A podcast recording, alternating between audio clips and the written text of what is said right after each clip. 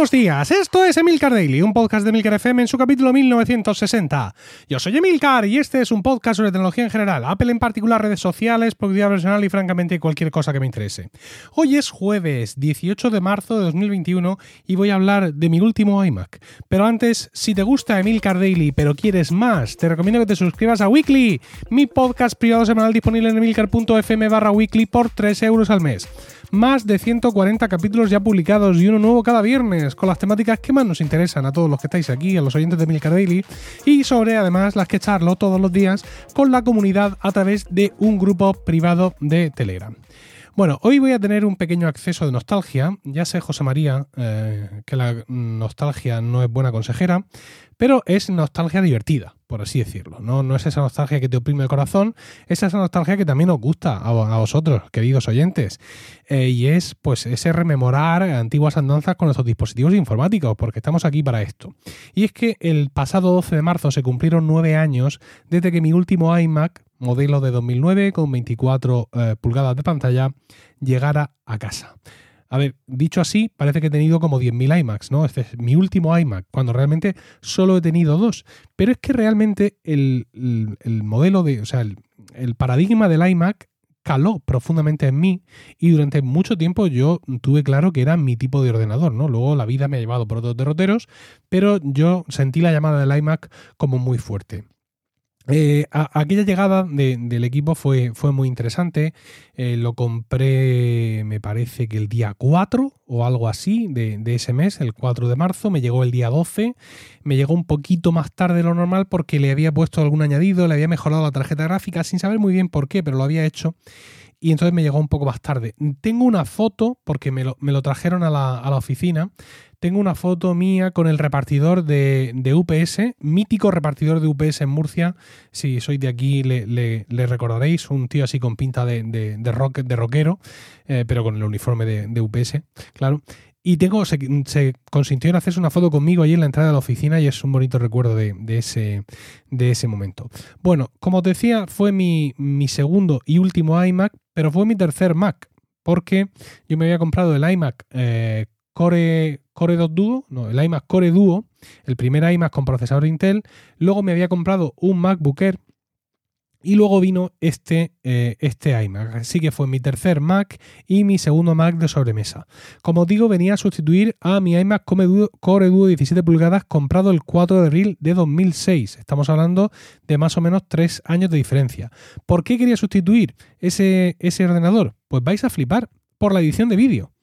Yo en aquel momento llevaba un año casado con Rocío, eh, por la boda nos habían regalado, pues porque le habíamos pedido una cámara de vídeo de ciertas capacidades y el iMac Core Duo no era capaz de gestionar todos aquellos vídeos que entonces ahí me daba por grabar, ¿no? Era pues de, estas cosas que te da de, vez en cuando y ahí me daba pues por grabar vídeos de nuestros viajes, de cualquier cosa, de los fines de semana en familia, del cumpleaños y luego hacer montajes con iMovie y compartirlos con la familia, grabarlos en DVD incluso, queridos y eh, queridas oyentes, porque era, era la vida que vivíamos en 2009, al límite, ¿no?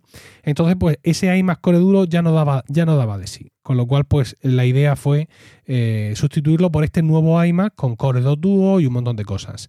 Ese iMac blanco intenté que me dejaran llevármelo al trabajo para ser mi ordenador eh, oficial del trabajo. Ya había estado haciendo una serie de pruebas que había estado retransmitiendo casi en directo en mi blog, en emilcar.es. Había estado probando las distintas cosas del trabajo. Ya lo comenté hace poco cuando empecé a trabajar finalmente con el Mac. Y bueno, pues al final no me dejaron, con lo cual ese iMac blanco se quedó en casa momentáneamente. Bueno, este iMac nuevo, eh, pues un, imaginad, pues el diseño chulísimo en aluminio del iMac, no el finito de ahora, sino el anterior, una pantalla brutal, brillante, muy grande. Bueno, fue un ordenador que disfruté muchísimo, pero que siempre he considerado eh, efímero en, mi casa. ¿Por qué?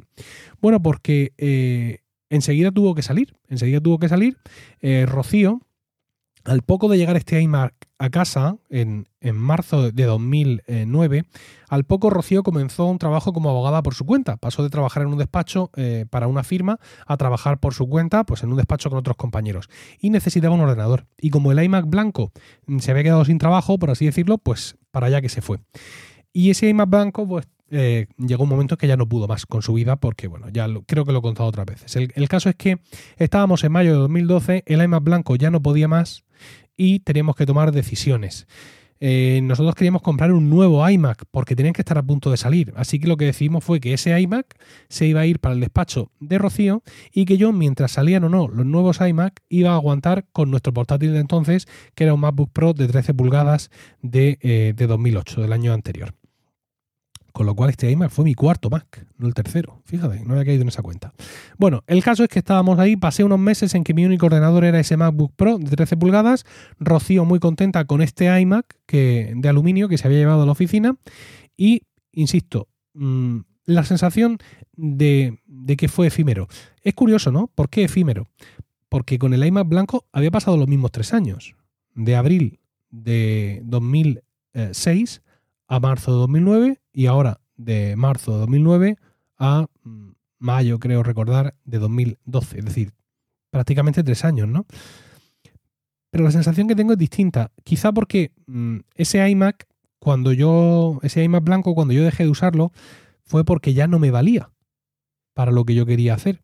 Sin embargo, esa no era la circunstancia del iMac de 2009. Cuando yo se lo di a Rocío para que se lo llevara a su oficina, ese iMac era un ordenador en pleno apogeo, ¿no? Quiero decir, estaba mmm, a tope, ¿no? En, un momento de madurez maravilloso, funcionaba espectacularmente y, bueno, pues estaba contentísimo con él, ¿no?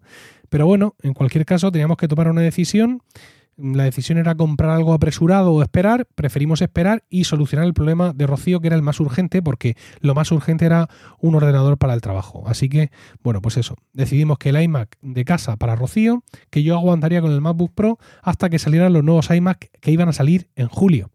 Pero no salieron. Bueno, sí salieron, pero no en julio. Salieron en octubre. Y aquí, digo, aquí llegó, digamos, eh, el divorcio con la gama iMac, ¿no? Por el motivo por el cual ese iMac de 2009 fue mi último iMac. El 23 de octubre de 2012, Apple en un evento sacó nuevos iMacs y un nuevo Mac Mini también. Un Mac Mini que se convertiría en legendario.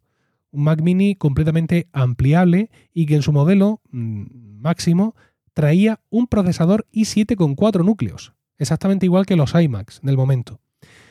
Eh, ese modelo, con i7 de 4 núcleos, con 4 GB de RAM exiguas y 1 tera de disco duro convencional, partía de un precio muy competitivo, 899 dólares. No recuerdo cuál sería el precio en euros.